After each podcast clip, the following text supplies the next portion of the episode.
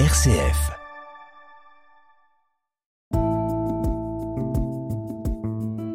Regard chrétien sur l'actualité. Dorothée Scholz. Bonjour Martine Merzweller. Bonjour Dorothée. Vous êtes, on le rappelle, au service du diocèse pour les formations et l'accompagnement des personnes voulant reprendre un chemin de foi. Et c'est donc avec vous aujourd'hui que nous allons porter notre regard chrétien sur les actualités de cette semaine.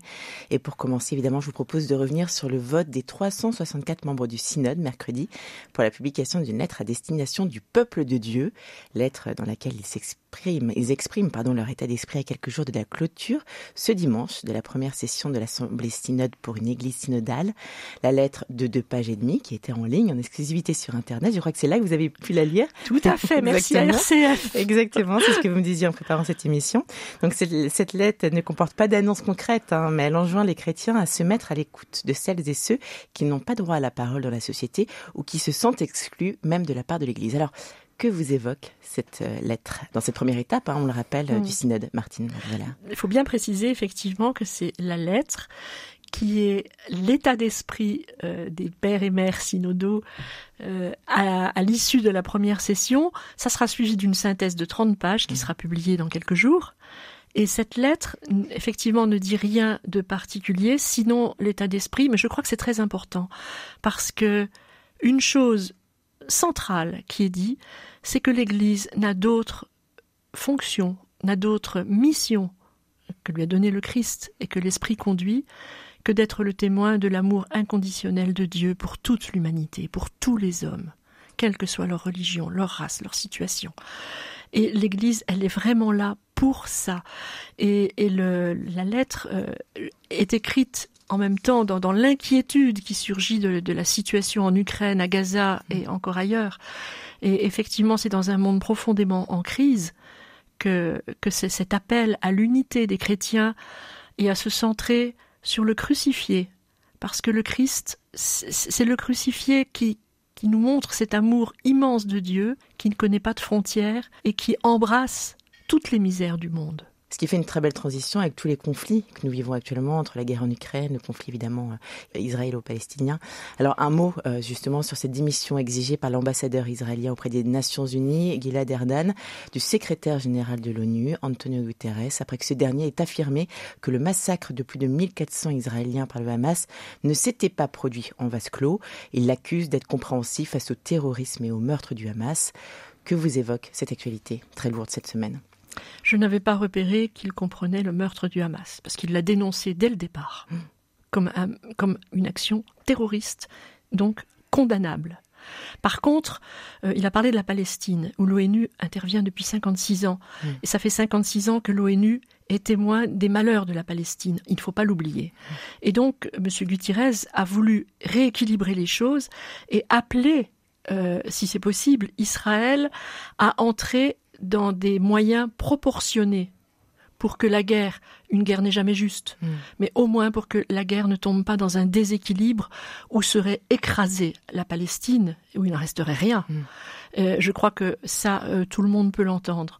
Ce que cela m'évoque euh, à partir de, de, notre foi chrétienne, c'est que on entend et il faut lire les témoignages de part et d'autre, les témoignages de familles palestiniennes, les témoignages de familles israéliennes qui se retrouvent euh, dans des situations extrêmement douloureuses, avec des deuils cruels, et que, comme chrétiens, essayons de ne pas nous laisser emporter par des statistiques. 1000 morts ici, 3000 morts là. Euh, c'est pas notre, notre problème. Notre problème, c'est que tout être humain est aimé inconditionnellement par Dieu, et notre frère, et je crois que comme chrétien, et la lettre, euh, la lettre aux chrétiens du, du, synode le, le, dit bien, mm. le, dit bien, euh, nous sommes là pour, pour être témoins de l'amour inconditionnel de Dieu. Dieu ne prend pas parti entre Israël et la Palestine. Mm. Et on peut espérer, alors ça c'est de l'espérance, un temps viendra où la terre de Palestine sera la terre des deux États qui seront un symbole de paix dans le monde. Ça, il faut qu'on reste accroché tant qu'on peut à cette espérance même si elle paraît hors de question aujourd'hui. Mm. Parce que c'est notre foi en la résurrection aussi. Et je crois que l'Esprit Saint euh, inspire les hommes d'Israël comme les hommes de Palestine pour leur donner ce désir de paix.